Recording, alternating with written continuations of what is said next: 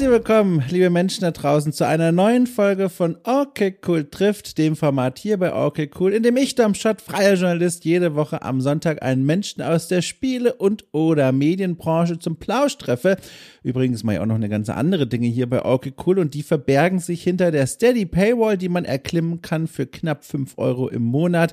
Den Link dazu findet ihr in der Folgenbeschreibung. Das als kleiner Hinweis, bevor ich euch verrate, wer hier dieses Mal zu Gast war. Es war ein Mann, der, glaube ich, an dem Tag, als wir aufgenommen haben, tatsächlich auch am selben Tag, an dem ich jetzt diese Anmoderation noch aufnehme, vermutlich von uns beiden den stressigeren Tag hatte. es ist nämlich Rupert Oxner, der CEO und Gründer des äh, kleinen, aber feinen Studios hier aus Deutschland namens Bonus Level Entertainment. Und warum ist sein Tag besonders stressig? Denn äh, an dem Tag, an dem wir uns getroffen haben, also heute, quasi vor einer halben Stunde etwa, äh, ist auch der Tag, an dem sein neues Spiel, das Spiel seines Teams erscheint, Saga of Sins, ein äh, Action-Plattformer mit einer ganz besonderen Optik, Bleiglas-Optik. Wer schon mal in der Kirche war, hat es schon mal gesehen. Ganz faszinierender Stil. Ich habe das Spiel gesehen und schon tatsächlich auf der Gamescom letztes Jahr 2022 erspät und konnte es dort vor Ort mal anspielen und habe es seitdem im Hinterkopf immer mit mir herumgetragen. Und jetzt hat sich die Gelegenheit geboten, mit Rupert zu sprechen und dann ausgerechnet, wie gesagt, am Tag des Releases. Es war echt, also ich war so, so empathienervös. Äh, ist ja nicht mein Spiel, aber ich habe dann auch mal die Steam-Seite geöffnet von diesem Spiel und mal geguckt und dann steht da da immer dieser Countdown und zum Zeitpunkt unseres Gesprächs stand da noch vier Stunden bis zur Freischaltung auf Steam. Das war schon ein ganz spannender Moment. Und deswegen war es auch so spannend, wirklich genau an diesem Tag Rupert zu erwischen und äh, ich freue mich, dass es geklappt hat, weil das Gespräch, das aus dieser Begegnung zwischen uns beiden entstanden ist, das war mal wieder ein ganz offenes und ehrliches. Ich habe ihn ausgefragt, natürlich nicht nur über die Arbeit an diesem Spiel, sondern auch über seinen letzten Job, den er hatte, bevor er 2016 Bonus Level Entertainment gegründet hat. Da war er nämlich Senior Brand Manager von Deep Silver und Koch Media, die heute Play On heißen, und hat da ziemlich namhafte Spiele betreut, zum Beispiel äh, die Saints Row Spiele oder auch Metro Last Light. Äh, Spiele mit vielen Fans, Spiele, äh, auf die viele Journalistinnen und Journalisten nur so drängen, bei Gamescom und Co. einen Interviewtermin zu ergattern. Und ich glaube, da war er ganz schön gefordert, aber auch so ein bisschen im Rampenlicht durch diese Arbeit gestanden. Und dann dieser wahnsinnige Sprung 2016 eben in die Selbstständigkeit und dann zu sagen, okay, ich verabschiede mich von diesen ganz großen Titeln und gründe einfach jetzt ein eigenes Studio mit eigenem Team und mache eigene Spiele.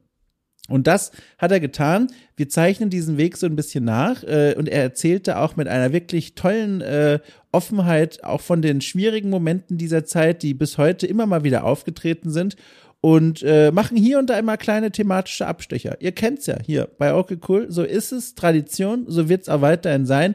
Und so war es auch heute. Kleiner Hinweis, äh, es gibt ja manchmal Menschen, die sich äh, mit Wortmeldungen bei mir melden und sagen, Mensch, muss das denn immer sein? So auf die Uhr zu gucken, eine Stunde etwa gehen die Folgen, kann es nicht auch mal länger sein? Ich verstehe das immer erstmal als Kompliment zwischen den Zeilen, weil wenn es furchtbar wäre, würden die Menschen wohl fragen, ob mal nicht auch eine halbe Stunde reicht. Aber in dem Fall heute, also normalerweise sage ich dann, nein, es geht nie anders. Es gibt viele gute Gründe, warum ich das so mache. Zum einen, um äh, eure Zeit zu wertschätzen. Eine Stunde Podcast, ich glaube, das kann man leichter mal äh, hergeben als dreieinhalb Stunden. Und zum anderen mag ich aber auch diese Kompaktheit, wenn beide Gesprächspartner oder auch Partnerinnen wissen, eine Stunde etwa wird es jetzt dauern und dadurch entsteht so eine gewisse Energie und Dynamik. Und das Gespräch selbst wurde davon auch eigentlich noch nie gefährdet, weil wenn ich noch spannende Fragen habe, stelle ich sie trotzdem. Äh, oder ich schreibe eine Mail und hole dann das Statement irgendwie als Sprachnachricht hier noch rein. Also dem Gespräch geht nichts verloren. Heute aber mussten wir tatsächlich mal genau auf die Uhr gucken, denn wie schon gesagt, Rupert ist mitten am Release-Tag zu mir gekommen, beziehungsweise hat sich vor mein Mikro gesetzt. Äh, und direkt danach hat er einen weiteren wichtigen Termin. Also heute war viel los bei ihm und deswegen haben wir ein bisschen auf die Uhr geguckt, machte aber nichts. Ich konnte alles fragen, was ich fragen wollte. Es war schön. Also, ein großes Dankeschön an Rupert Oxner, der sich die Zeit genommen hat. Ein großes Dankeschön an euch Menschen da draußen fürs jetzt schon zuhören. Und nochmal der Hinweis, wie gesagt, wenn ihr mehr von Okay Cool und interessanten, spannenden Formaten rund um die Spielekultur mit einem besonderen Herzen für die deutsche Spielebranche hören wollt, dann überlegt euch doch mal knapp fünf Euro hinzublättern und dann bekommt ihr eine ganze Menge mehr. So, nun also, los geht's mit diesem Gespräch zwischen mir und Rupert Oxner.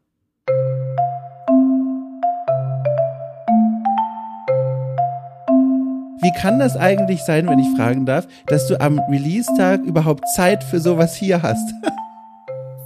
äh, ja, die Zeit nehme ich mir selbstverständlich gerne und ähm, man muss auch ehrlich äh, sagen, dass wir halt schon natürlich seit Wochen das gut vorbereitet haben, den Launch. Das heißt, ähm, der Release auf den digitalen Stores, das geht alles automatisch und natürlich haben wir auch schon einen Social Media Plan gemacht und eigentlich muss man dann am Launch stehen, nur mal die Sachen rausschießen sozusagen und selbstverständlich auch auf ähm, Kommentare antworten. Das ist dann, was die meiste Zeit in Anspruch nimmt.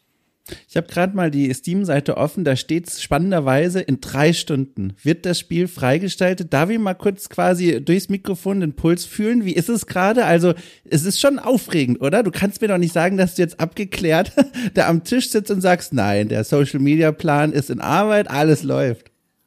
Also es ist extrem aufregend und ich konnte auch die letzten drei Nächte nicht schlafen. Um Gottes Willen. Ähm, ja, das muss man schon sagen. Also die letzten Wochen waren schon sehr aufregend, aber die letzten drei Nächte ähm, sehr, sehr ähm, spannend. Ähm, ja, und es ist natürlich so, ähm, das Spiel kommt raus, ja, und dann ja, wird es halt auch bewertet, ja. Und, ja. und die Leute, die das Spiel bewerten, die sehen vielleicht nicht, dass vielleicht ein ja, wichtiger Mitarbeiter kündigen musste oder dass mhm. wir vielleicht weniger Geld bekommen haben, als wir wollten oder dass vielleicht hier das oder jenes nicht nach Plan gelaufen ist. Ich meine, immerhin ist das ja ein Projekt, was sich äh, ähm, äh, wir intern bei Bonus Level entwickelt haben mit, mit sieben Leuten äh, in knapp zwei Jahren. Da geht natürlich viel gut, aber auch manchmal etwas nicht so gut. Und das sieht man nicht. Ja, äh, Also ich muss sagen, äh, für mich ist es wirklich eine Meisterleistung vom Team, dass sie das so toll geschafft haben. Ähm, äh, alles in diesen auch sehr herausfordernden Zeiten der Homeoffice. Ähm, ja, aber klar, äh, der Spieler draußen, der sieht nicht die Challenges, der sieht halt nur das Produkt. Und dann kann schon mal sein, dass eben ja Sachen sehr, sehr hart bewertet werden, ohne dass man eben sieht, dass wir wirklich ein kleines Team sind, dass wir wirklich von der Hand in den Mund leben, dass wir Spiele deswegen machen, weil wir das aus Leidenschaft machen und es für uns eben nicht nur ein Job ist. Äh, und klar, dann kann man es natürlich nicht mit äh, Triple A's vergleichen, die ja 30 oder 40 Millionen Euro Budgets zur Verfügung haben. Das klingt fast so, ehrlich gesagt, als hättest du dich schon mal in der Vergangenheit, in den letzten Jahren, seit dieses Spiel ja schon in Arbeit ist, mit diesen, ich sag mal, Vorwürfen oder doofen Kommentaren konfrontiert gesehen. Stimmt das? Ja, ich will das jetzt gar nicht so als Vorwurf oder doofen Kommentar äh, abtun.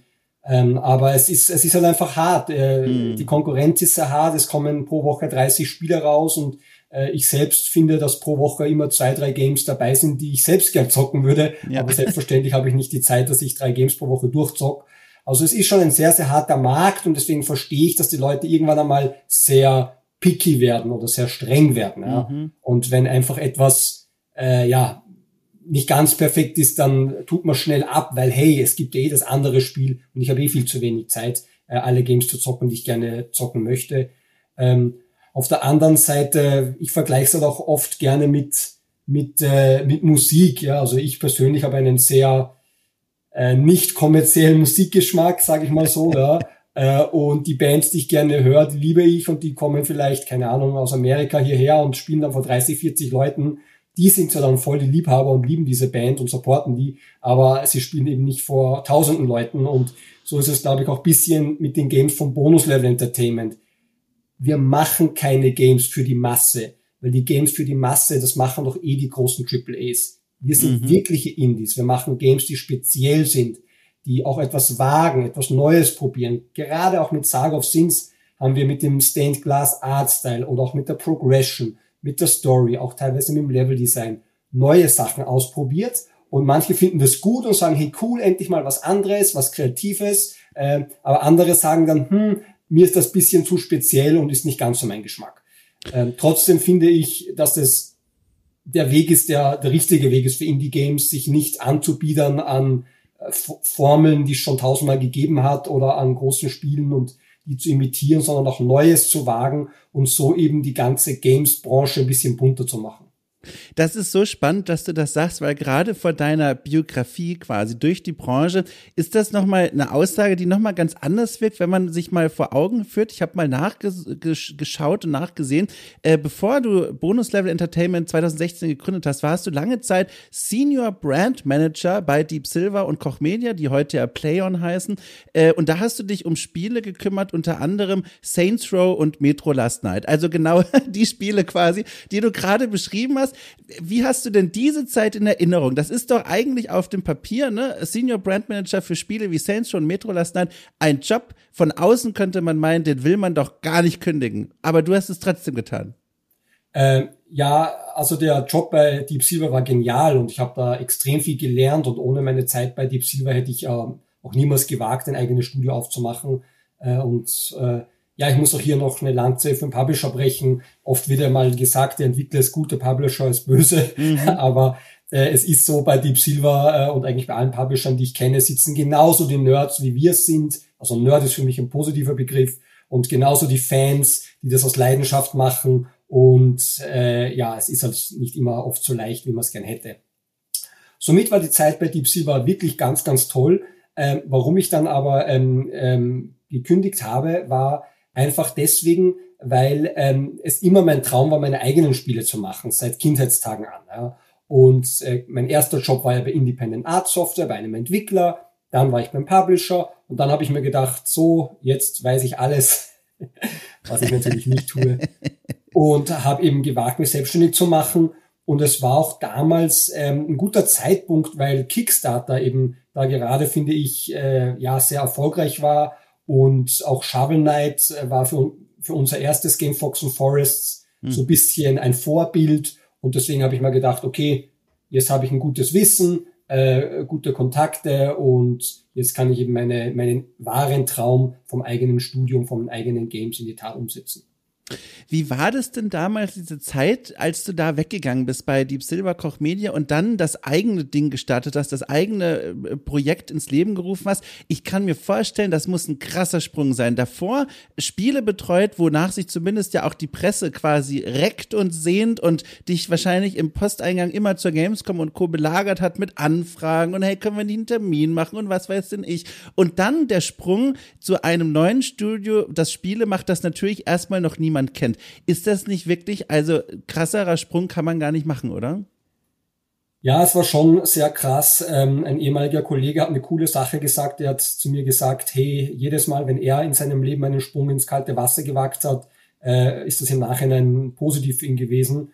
Äh, und äh, das hat mich motiviert. Aber ja, es war am Anfang wirklich schwer und ja, ich habe es mir auch wirklich leichter vorgestellt. Ja, ich habe gedacht, okay, jetzt äh, werden, werden wir das alle aus der Hände reißen, die Kickstarter-Kampagne und Fox and Forest. Und es war aber dann ein wirklich, wirklich hartes Stück Arbeit. Aber ich, ich, ich möchte es nicht missen und man gewinnt halt dadurch eben auch viel kreative Freiheit, was eben sehr, sehr schön ist. Aber ja, man muss fast wieder ganz von vorne anfangen. Ähm, auf der anderen Seite gibt es natürlich schon auch äh, Kollegen von damals, die, die mich supporten und die auch diesen äh, Schritt begrüßt haben mit Respekt und auch jetzt noch quasi äh, das Nötigste oder das alles Mögliche tun, tun, um eben meine Games zu oder die Games vom Bonus Level Entertainment zu unterstützen. Ich fand also, das auch, ja, es war nicht easy, ja. Aber äh, ich finde, es war der, der kalte Sprung, äh, also es war der Sprung wert ins kalte Wasser finde das auch ganz spannend, weil du gerade von Kollegen und Kolleginnen sprichst, die da dich unterstützt haben mit dem Sprung. Äh, ganz interessant, du hast dieses Studio, ja, habe ich gelesen, gemeinsam gegründet mit Holger Kuchling und der wiederum ist ja auch quasi ein Weggefährte aus deiner Vergangenheit. Der hat nämlich Independence Art Software gegründet, schon 1990, um Gottes Willen, tausend Jahre alt, dieses Studio. und da hast du ja als Lead Artist quasi angefangen. Und jetzt frage ich mich, das ist doch super kurios, oder? Also wie, wie kommt das denn, dass man mit dem Ehe, also dass der ehemalige Lead Artist mit seinem ehemaligen Chef von damals jetzt eine eigene Firma gründet. Äh, ja, das war schon auch für mich natürlich eine super Sache, weil äh, auch jetzt äh, arbeiten Bonus Level Entertainment und Independent Art Software noch sehr eng beieinander. Das ist wirklich ein freundschaftliches Verhältnis. Wenn einmal Not am Mann ist, hilft man sich und das hat mir sicher auch sehr, sehr geholfen am Anfang. Äh, und ähm, das erste Spiel Fox and Forests war ja auch ein Co-Development mhm. zwischen Bonus Level und Independent Art Software. Und somit, ja, die Kollegen von damals, mit dem ich schon in der Mittagspause gescherzt habe, ja, irgendwann einmal machen wir so perfektes Super Nintendo äh, äh Retro-Game. äh, genau mit denen durfte ich dann eben auch Fox and Forests machen. Also da habe ich IAS auch viel zu verdanken und es ist weiterhin eine sehr, sehr partnerschaftliche Arbeit. Sie haben auch bei Saga of Sins äh, ausgeholfen, zum Beispiel bei QA und weiteren Themen. Äh, also äh, ja, das ist schon gut und das kann ich nur jedem empfehlen, äh, überhaupt im, im Game-Sektor, dass man so versucht, so viel wie möglich zusammenzuhalten und sich gegenseitig zu unterstützen. Da kommt immer mehr dabei raus, als wie zu denken, okay, ich habe jetzt irgendwie die perfekte Idee und ich darf niemandem sagen und äh, mache mich da allein auf den Weg. Würdest du heute noch bei Deep Silver und so arbeiten, wenn es Holger Kuchling und damit quasi stellvertretend diese Unterstützung nicht so gegeben hätte in dieser Form? Äh, nein, also ich habe schon gekündigt, einfach weil ich halt das äh, machen wollte und ich wusste, das kostet sehr viel Kraft, nebenbei ist ja. das nicht möglich. Also der Sprung ins kalte Wasser, den hätte ich auch ohne IAS ge gewagt. Äh, aber selbstverständlich war dann IAS äh, meine erste ähm, Anlaufstelle eben auch für die Kickstarter-Kampagne und den Prototypen durch Fox and Forests, was auch alles gut, gut gelungen ist. Äh, und ja, also beides waren super Firmen. Also wenn ich jetzt weiterhin bei IAS angestellt wäre oder bei Deep Silver, wäre ich auch glücklich. Das muss man schon ehrlich sagen. Jetzt hast du schon gesagt, äh, die Kickstarter-Kampagne und das drumherum, das war doch anstrengender und schwieriger, als du es gedacht hättest. Ich habe gerade nochmal geguckt, das Spiel selbst erschien 2018 dann auf Steam. Davor lief die Kickstarter-Kampagne, die hat, das kann man ja heute noch nachschauen, äh, 95.000 Euro als Zielbetrag angegeben, letztendlich 107.875 Euro eingenommen, also leicht sogar übers Ziel mit knapp 1.500 Unterstützern und Unterstützerinnen. Wenn man jetzt von draußen drauf schaut, könnte man ja meinen, ist ja eigentlich alles alles gut gelaufen, sogar mehr bekommen, als man wollte. Es haben sich Leute gefunden, die dieses Spielkonzept toll finden, angelehnt an so 16-Bit-Plattformer von früher, ne? Und Shovel Knight hast du ja auch schon als Inspirationsquelle genannt. Was war denn jetzt eigentlich so schwer daran? Kannst du uns da mal in diese Zeit zurückführen und das erklären? Gut, äh, also was äh, die ersten Schritte, der wichtigste Schritt war natürlich der Prototyp. Äh, den den äh, habe ich dann wirklich mit meinem ersparten Geld finanziert bei IAS. Auch hier wieder hat mir IAS eben das zum Selbstkostenpreis gegeben, was natürlich ganz toll war. Mhm. Und der Prototyp, finde ich, war super.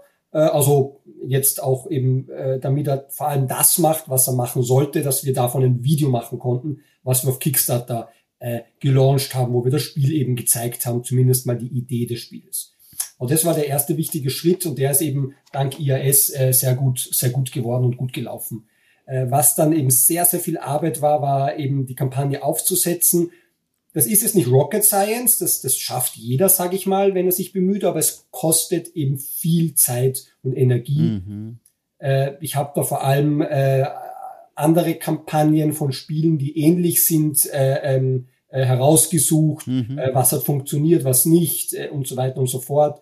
Wir haben uns auch eben natürlich im Teamwork ausgedacht, was, sind, was könnten wir für coole Rewards anbieten etc.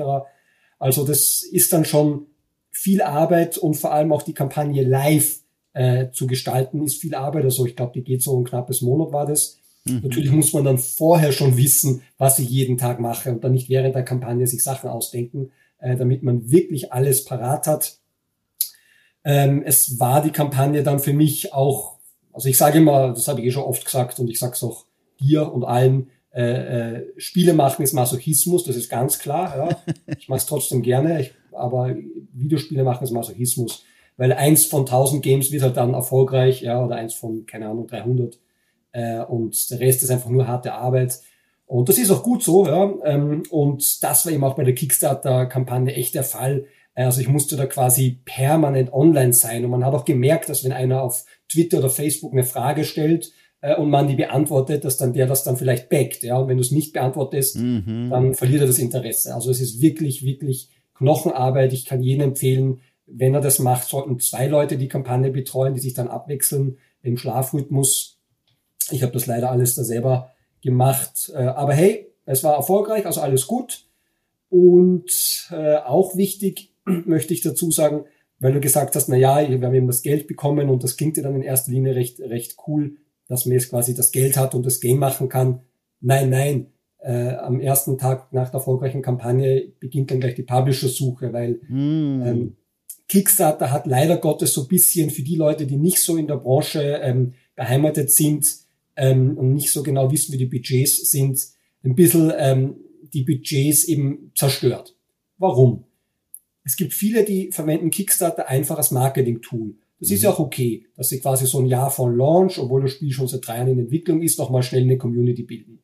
Und da sagen die, na ja, 40.000 Euro und das Spiel kommt raus. Für 40.000 Euro kann man kein Spiel machen. Mhm. Es gibt Trailer, Gameplay-Trailer im AAA-Bereich, die kosten 40.000 Euro. Also nur mal, dass man so ein bisschen die Preise äh, mhm. vergleichen kann.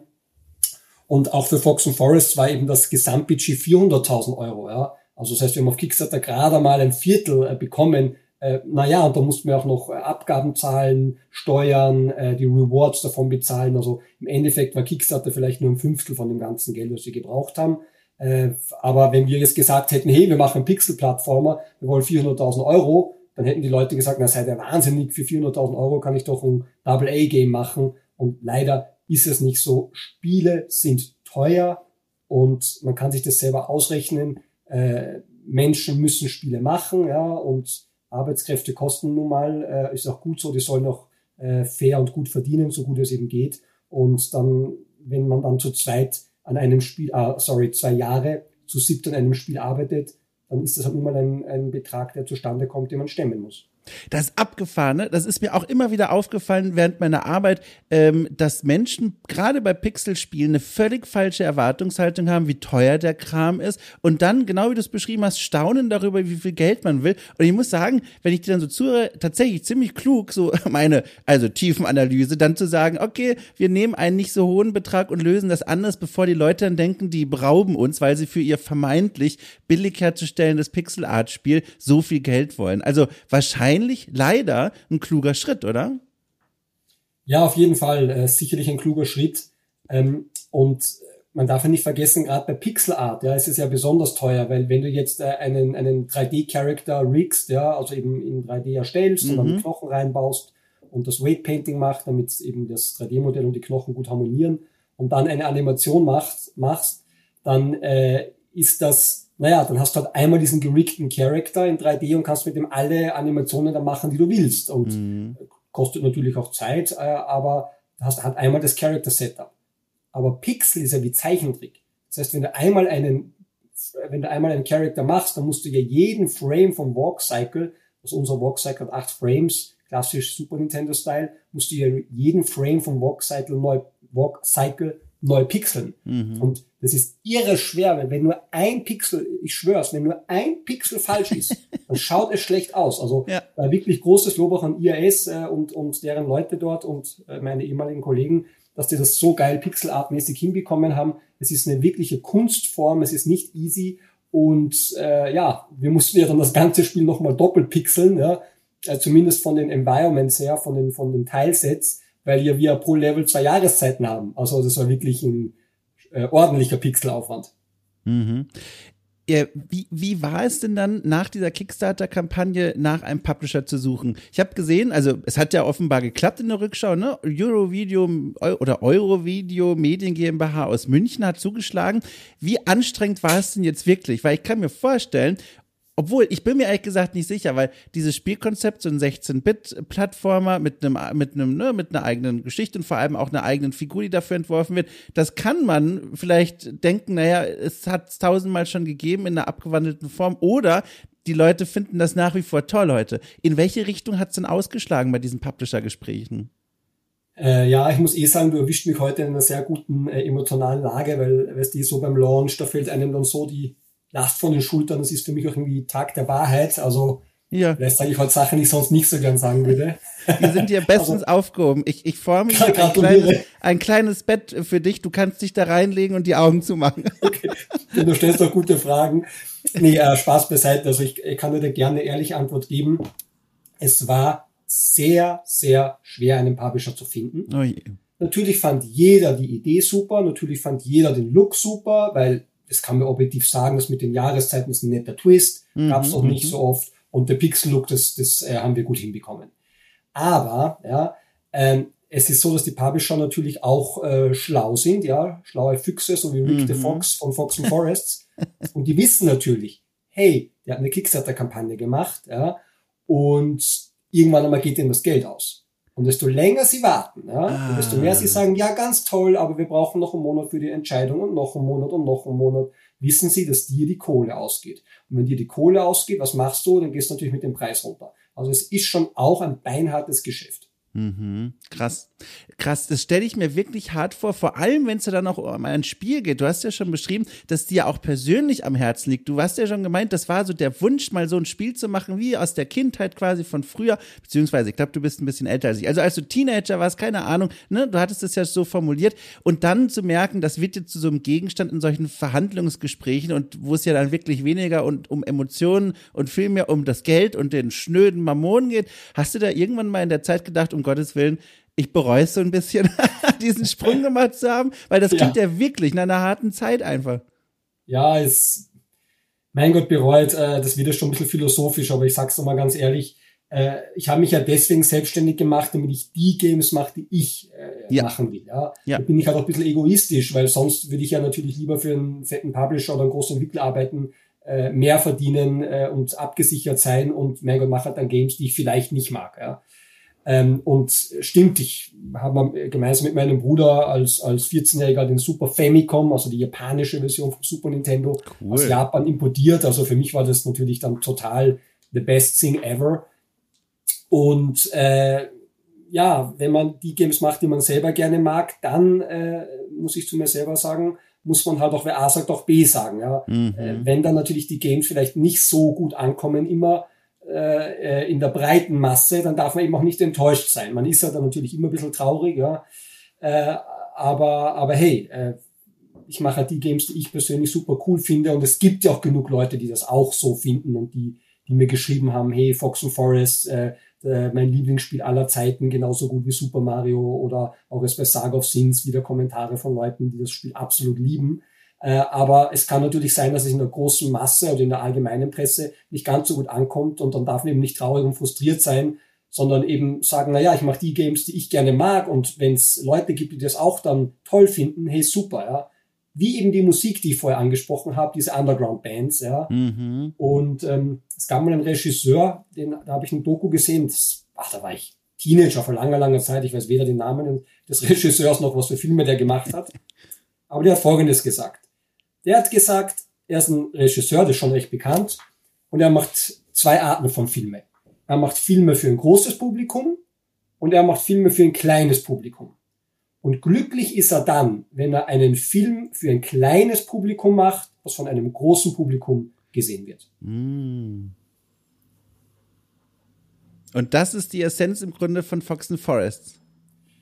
Das ist die Essenz von Bonus Level Entertainment. Wir machen die Games, die wir gerne machen, die wir selber lustig finden, wo wir Spaß haben und äh, wenn sie nicht immer ankommen, äh, dann in der großen Masse, dann ist das auch okay. Äh, denn wie gesagt, äh, lieber was Spezielles machen für spezielle Leute, als wie äh, im Einheitsbrei verschwinden. Mhm um vielleicht jetzt mit der, mit der Frage jetzt noch dieses Fox and Forest Kapitel mal abzuschließen, war es denn dann ein Erfolg für euch? Also was, was kannst du denn sagen, als es dann erschienen ist? War das äh, für dich ein schöner Moment oder warst du, warst du enttäuscht von der Resonanz da draußen? Wie war das denn damals? Naja, also ich bin ein äh, emotionaler Mensch, ein leidenschaftlicher Mensch und ich finde, Leidenschaft ist auch sehr, sehr wichtig, ja. äh, äh um eben gute Spiele zu machen und als leidenschaftlicher Mensch leidet man noch sehr. ja, ja, ich kenn's. also wir haben zum Beispiel bei Fox and Forest einen 9 von 10 äh, vom PlayStation Universe bekommen. Ja? ja. Und dann feiert man natürlich und freut sich total und ist super happy. Aber es gibt dann vielleicht eine andere Seite, die gibt nur 6 von 10 mhm. und dann ist man hm. natürlich am Boden zerstört. Ja? Äh, also das ist halt immer so eine Berg- und Talfahrt. Im Endeffekt bin ich glücklich, äh, dass Fox and Forest äh, ein erfolgreicher Multiplattform-Launch war, weil das ist ja auch schon mal ein eine Leistung, es überhaupt auf allen Systemen zeitlich ja. rauszubringen, ohne Bugs. Ich bin glücklich, dass eben vor allem in der Community so viele positive Kommentare waren. Das motiviert dann am allermeisten, ehrlich gesagt. Äh, und äh, es war eben ein Erfolg im Sinne von, dass Bonus Level Entertainment weiterhin bestehen konnte und Bonus Level Entertainment jetzt mit Saga of Sins ein noch größeres, noch besseres Game äh, erfolgreich veröffentlicht hat. Ja, zu dem kommen wir jetzt. Äh, auf dem Weg dorthin aber noch eine ganz kurze Randfrage, die mich auch einfach interessiert. Und zwar äh, zwischen Fox and Forest und eben jetzt Saga of Sins habt ihr noch zwei andere Spiele also veröffentlicht ist eigentlich ein Schritt zu weit, an zwei Spielen ja. mitgearbeitet. Äh, zum einen Finnegan Fox und das andere Shark Shark, tatsächlich eine Reinvention eines Originalspiels, das ich nicht kenne, aber offenbar die Welt da draußen, von 1982. Ähm, und die beiden Spiele, und das ist eigentlich das Kuriose daran, werden oder wurden gemacht für die Intellivision Amico-Konsole, die vor, ich weiß es nicht, drei, vier Jahren oder so angekündigt wurde. So eine Art, wer es nicht kennt da draußen, eine, also familienfreundliche Konsole beschreibt sie sich, die so ein ganz besonderes Eingabegerät hat, so eine Art Handy mit Touchring. Und das Ding ist aber noch gar nicht erschienen. Und ich wollte mal fragen, so quasi im Vorbeigehen, hat dieser Wirbel um die Konsole für euch irgendwelche Konsequenzen gehabt? Also habt ihr das irgendwie gespürt oder waren das einfach Auftragsarbeiten, die ihr erledigt habt? Habt das abgegeben und gesagt, alles klar, damit ist für uns das Kapitel durch? Ja, äh, also es ist so, ähm, das waren eben zwei Auftragsarbeiten. Äh, das eine ist eben Finnegan Fox für die Amico, das ist quasi Fox and Forests, aber mhm. mit ein paar Änderungen im Gameplay, dass es familienfreundlicher ist, mit einer äh, ganz neuen Cartoon-Grafik und mit einem Soundtrack, der remastered wurde, also mit Live-Instrumenten und eben nicht des Chiptunes, pixelmäßig, sondern orchestral. Mhm, Somit echt eine coole Geschichte. Und das zweite geben eben Shark Shark, was eben ja eine Reinterpretation so auf Multiplayer-Party ähm, ist von dem Original Shark Shark. Mhm. Finnegan Fox war eine Co-Produktion mit Independent Art Software mhm. und Shark Shark war eine Co-Produktion mit ähm, Neobird. Ähm, Soweit, so gut. Natürlich äh, waren wir trotzdem leidenschaftlich und, und, und wollten das Beste für beide Games äh, machen, keine Frage. Äh, und auch, muss ich sagen, ehrlicherweise war die Zusammenarbeit mit Intellivision eine gute, positive und von Respekt geprägte. Mhm. Aber leider ist halt dann wirtschaftlich, gab es halt dann Probleme. Ja. ja. Also die Amico wird wohl noch erscheinen, da glaube ich auch ganz fest daran. Aber es war dann schon natürlich äh, nicht so easy und ja, aber das ist eben auch die Games-Industrie. Das ist eine High-Risk-Industrie. Es gehen jede Woche Entwickler pleite und jede Woche gehen Publisher pleite und es ist, es ist einfach ein High-Risk-Produkt. Ja, da musst du ja. nur zur Bank gehen und sagen, ich mache Games, ich hätte gern äh, einen Kredit. dann sagen die, naja, es ist High-Risk, ja, gebe ich da nicht. Ja, äh, wenn sie überhaupt mit dir noch sprechen. Also das ist ja vor allem, da fängt es ja schon an. Ja, ähm, also um Gottes Willen nicht mit dir als Person, bevor das draußen falsch verstanden wird, sondern mit dir als Mensch, der Spiele entwickelt, ne? Also nicht, dass du jetzt denkst, ah, Nein, hier, ist, hier, hier, ist Rupert, alles klar, mit dem sprechen wir nicht, um Gottes Willen. Äh, aber noch ganz kurz, äh, soweit du es eben sagen kannst, ohne dass wir jetzt hier irgendwelche Verträge äh, kaputt hauen und, und ich mich hier in den Knast interviewe, ähm, und zwar. Ich, ich, ich schicke dir dann einen Steam-Code, wenn du Nein, bitte. Ach so, also, also ich nehme alles, was keine Anzeige ist. Jedenfalls ähm, folgendes.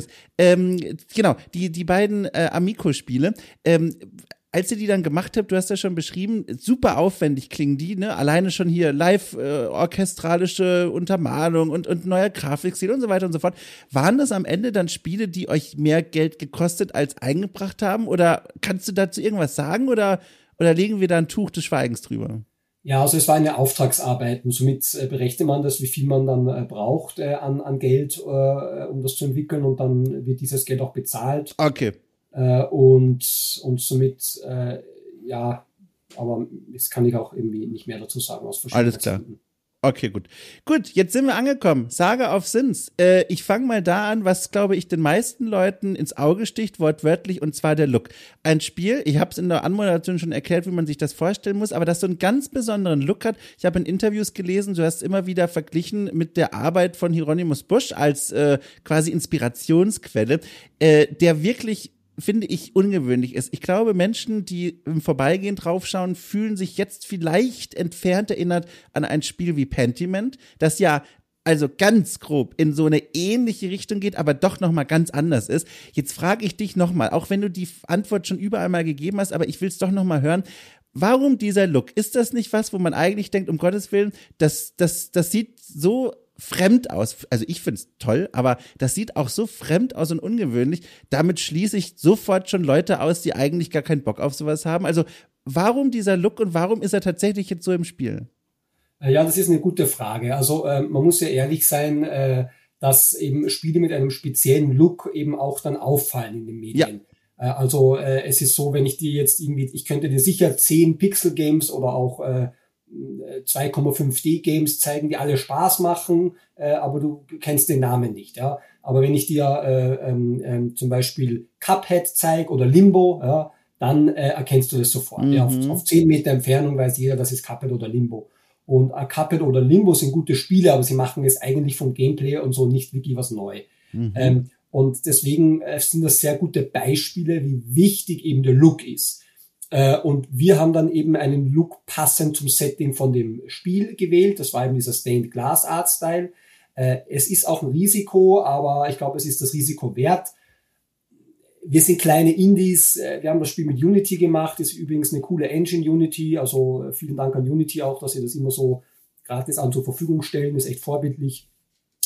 Und äh, ich finde, wir haben es auch ganz gut hinbekommen. Klar, wenn wir jetzt das Zehnfache vom Budget gehabt hätten und das mit, keine Ahnung, Un Unreal Engine gemacht hätten, dann wäre natürlich der Stained Glass Look noch viel, viel geiler geworden. Mhm. Äh, und, und vielleicht kommt dann nicht bei allen so gut an, weil uns halt auch die Mittel, unsere, unsere, unsere Mittel begrenzt waren.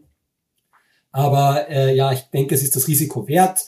Und es gibt so viele Games auf dieser Welt, also warum nicht einmal etwas machen, äh, was eben anders ist, wie ich schon eingangs erwähnt habe lieber ein Game für eine kleinere Zielgruppe, die das zu schätzen weiß, als wie eben ein Einheitsbrei, der dann irgendwie untergeht.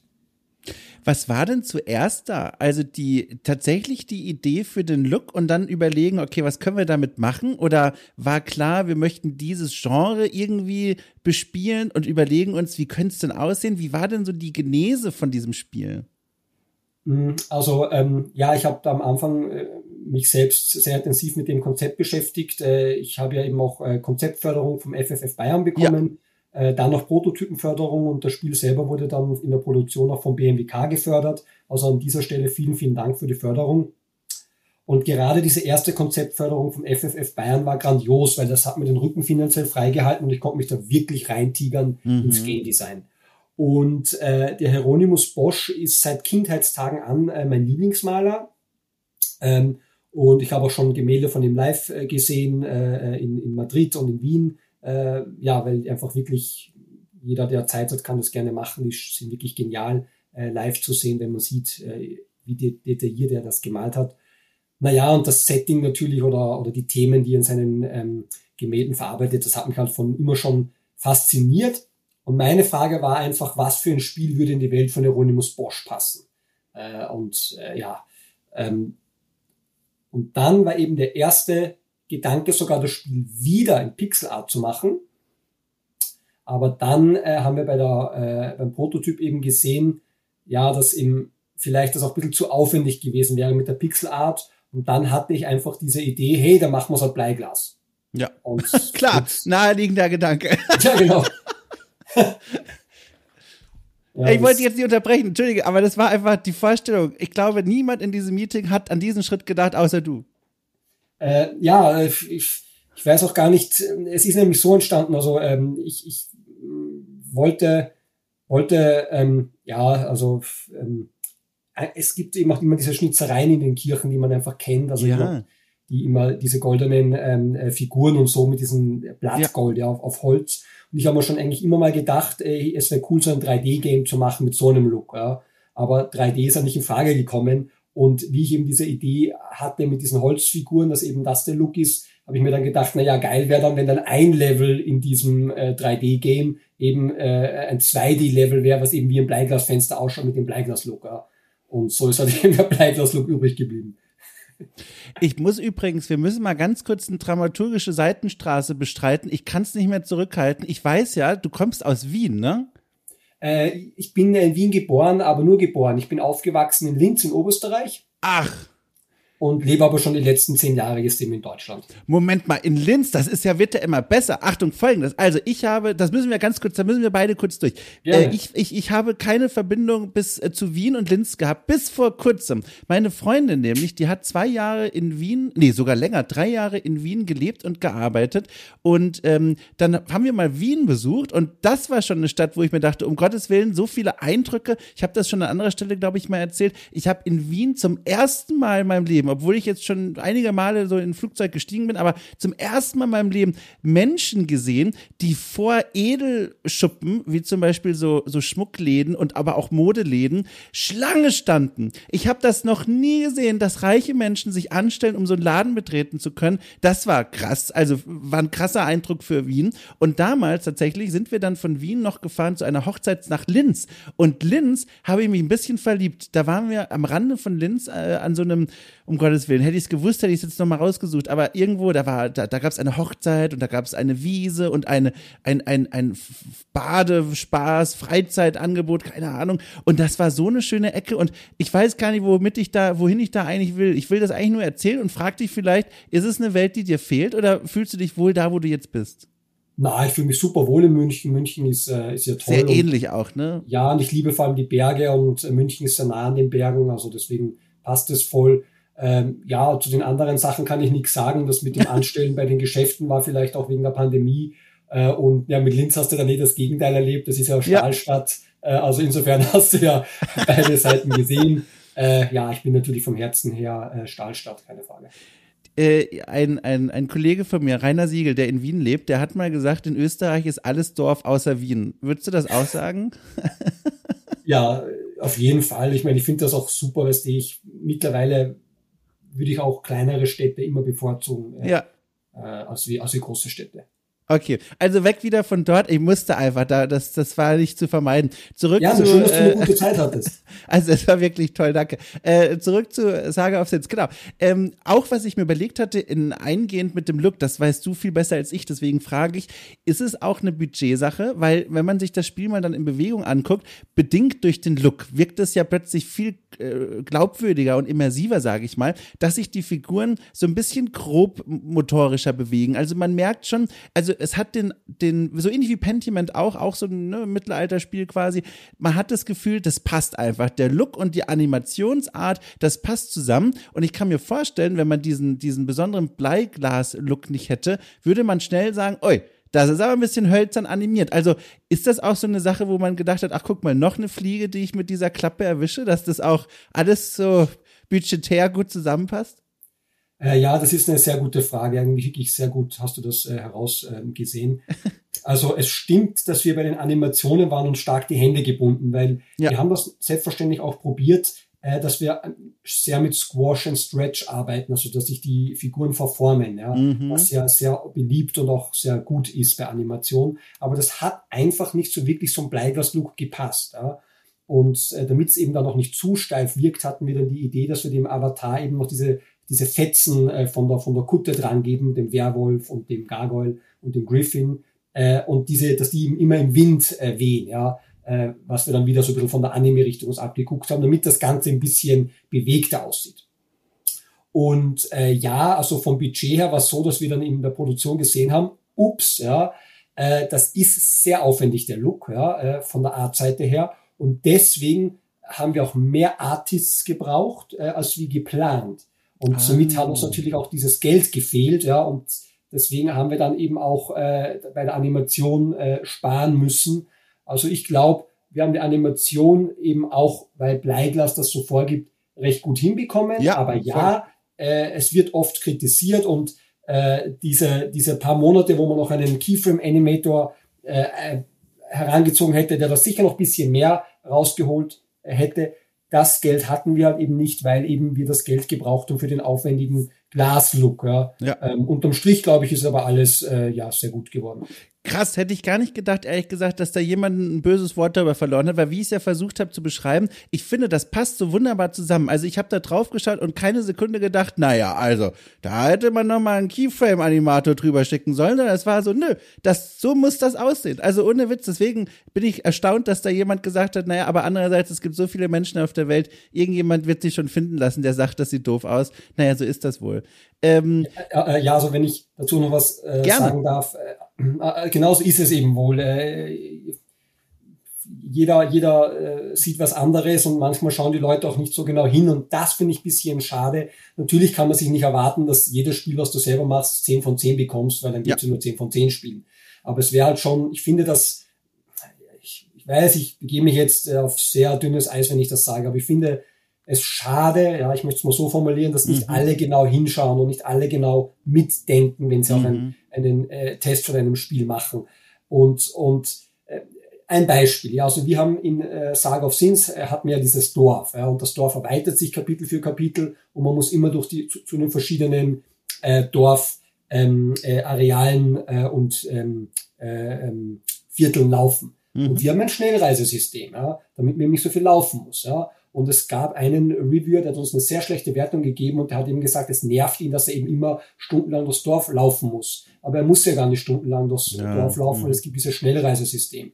Und das Schnellreisesystem ist eigentlich auch, finde ich, selbsterklärend. Ja.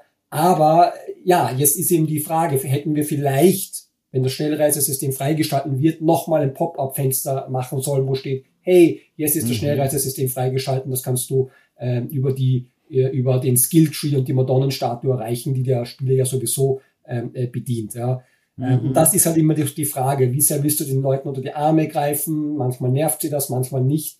Und das finde ich halt dann schade, dass, dass man dann gerade für etwas einen auf den Deckel bekommt, obwohl wir es eigentlich äh, eh richtig gelöst haben, nur weil man jetzt nicht dann die Leute nochmal extra äh, mit der Nase drauf stößt.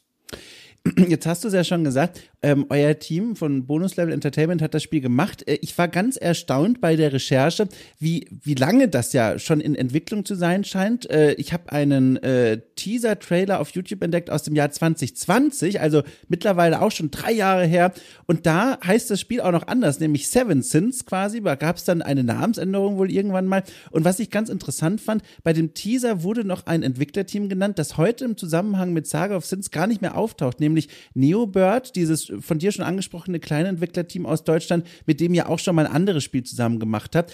Was hat es denn damit auf sich, wenn du es erzählen kannst, dass dieses Team heute offenbar gar nicht mehr bei der Entwicklung dieses Spiels mit involviert ist?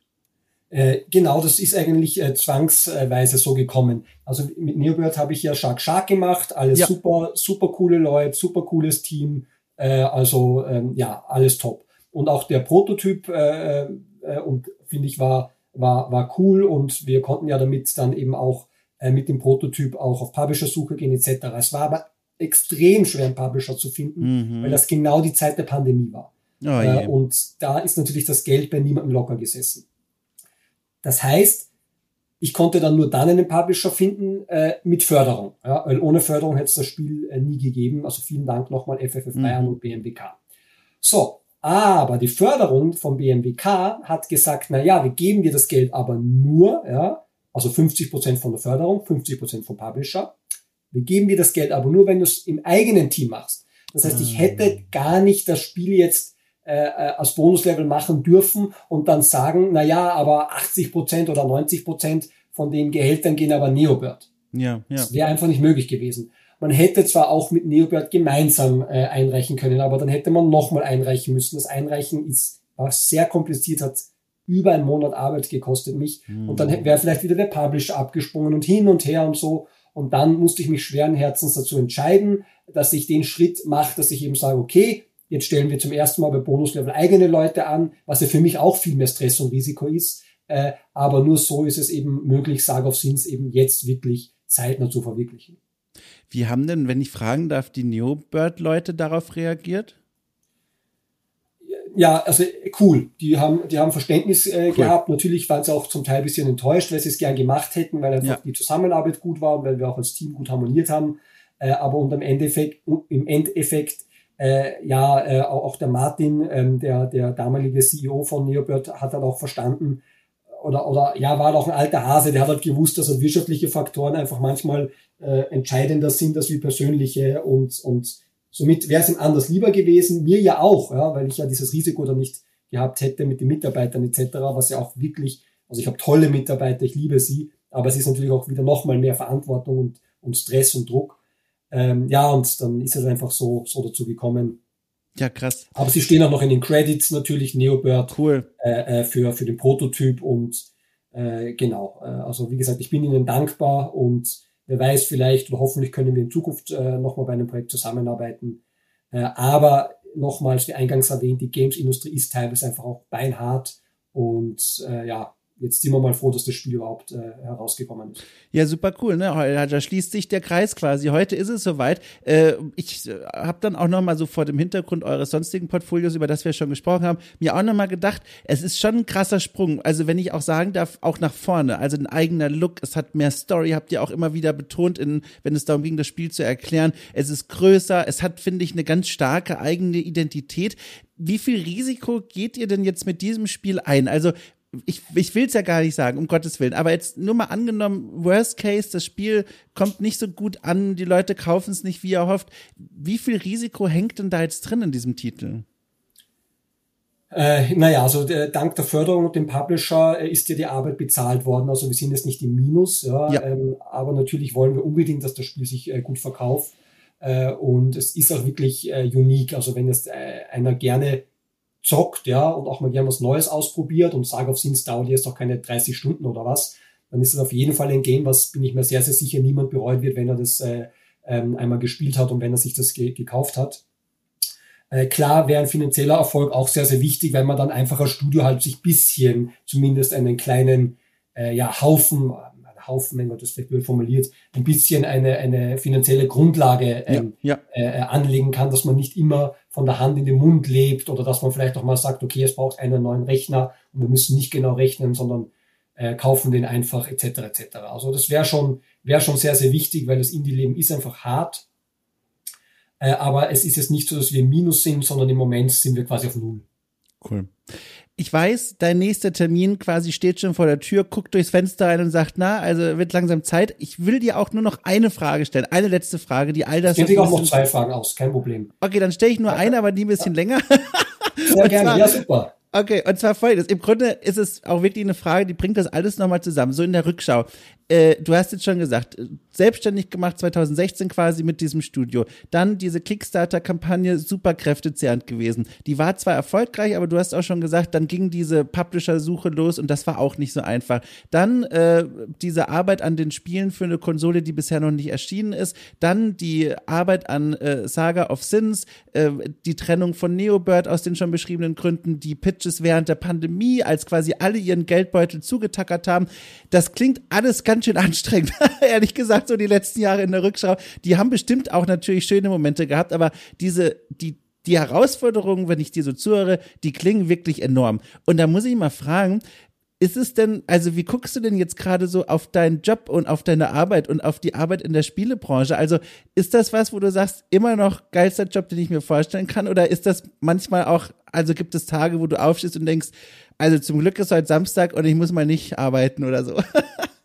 Ja, es ist schon wirklich sehr, sehr anstrengend, äh, aber hey, von nichts kommt nichts und ich glaube, ja. nichts schlimmer ist, wenn man im Job äh, ja etwas macht, was einen gar nicht interessiert und man sich denkt, was mache ich hier eigentlich? Äh, somit bin ich froh, dass wir Spiele machen können. Äh, ich bin echt stolz darauf, dass wir unsere Energie als Team in ein Produkt stecken, was Leute glücklich macht. Ich glaube, dass das sehr, sehr schön ist und äh, auch schön ist, wenn die Leute mal Ablenkung vom Alltag und von ihren Sorgen haben und ja, es ist sehr, sehr anstrengend, aber ich möchte auch nicht, dass es hier falsch verstanden wird. Es ist tatsächlich so, ja. dass ich, äh, wenn ich äh, am Abend ins Bett gehe, mir denke, wow, geil, dass ich Games machen kann. Das ist ein richtig schönes Bild. Und ich drücke dir so doll die Daumen, dass heute quasi auch dieser Abend enden wird mit einem Grinsen auf deinem Gesicht. Äh, wie gesagt, ich mache nochmal den Puls ein bisschen schlimmer. Es dauert nicht mehr lang, ne? Bald wird's freigeschaltet, um Gottes Willen. Jetzt, okay. bin ich auch schon, jetzt bin ich schon so empathienervös irgendwie. Ich weiß auch nicht. Naja, jedenfalls, wir sind, wir sind durch. Wir haben es geschafft vor deinem nächsten Termin. Ich bin ganz dankbar, dass du da so offen mal über die Vergangenheit und die Arbeit und all das gesprochen hast. Ich glaube, die Leute da draußen, wenn die jetzt auf Saga of Sins schauen, die sehen da noch viel mehr als nur diesen besonderen Look und das Spiel, sondern eben auch die Geschichte dahinter. Und da bin ich dir ganz dankbar für, dass du da ein bisschen jetzt von erzählt hast. Sehr, sehr gerne. Ich sage danke für dieses wirklich sympathische Interview. Ach, und, schön. Äh, ich hoffe, wir sehen uns dann beim nächsten Launch wieder. Ja, auf der Gamescom werde ich mal winken. Wer weiß, vielleicht bist du da ja auch und dann sage ich einfach mal Hallo und dann, dann äh, sehen wir uns da. Top, super gerne. Sehr gut. Gut, du, dann äh, winke ich dir zu und danke dir für das Gespräch. Danke, mach's gut, bis bald. Tschüss. So, das war mein Gespräch mit Rupert Oxner. Vielen Dank ihm und auch noch einmal vielen Dank euch fürs Zuhören. War mir wieder mal eine ganz große Folge. Diese, ach Quatsch, diese, äh, ach oh mein Gott, es hätte fast perfekte Abmoderation sein können. Ich hab's verkackt. Ich lasse es trotzdem, wie es ist. So ist das hier nun mal. Also, Es war mir eine große Freude, diese Folge für euch vorzubereiten. Umso mehr übrigens, das habe ich an anderer Stelle schon erzählt, aber ich mache es ja auch nochmal. Ähm, weil ich ein äh, neues Mikrofon besitze, was eigentlich Quatsch ist. Das Mikrofon ist das gleiche, aber die Mikrofonarmpositionierung hat sich verändert. Ich habe jetzt endlich meinen Schraubenzieher zur Hand genommen und das Mikrofon nicht nur festgezogen nach viereinhalb Jahren, sondern auch neu am Tisch positioniert. Es fühlt sich an wie ein neues Leben. War genau richtig. Toll. So. Naja, wir hören uns bald. Tschüss.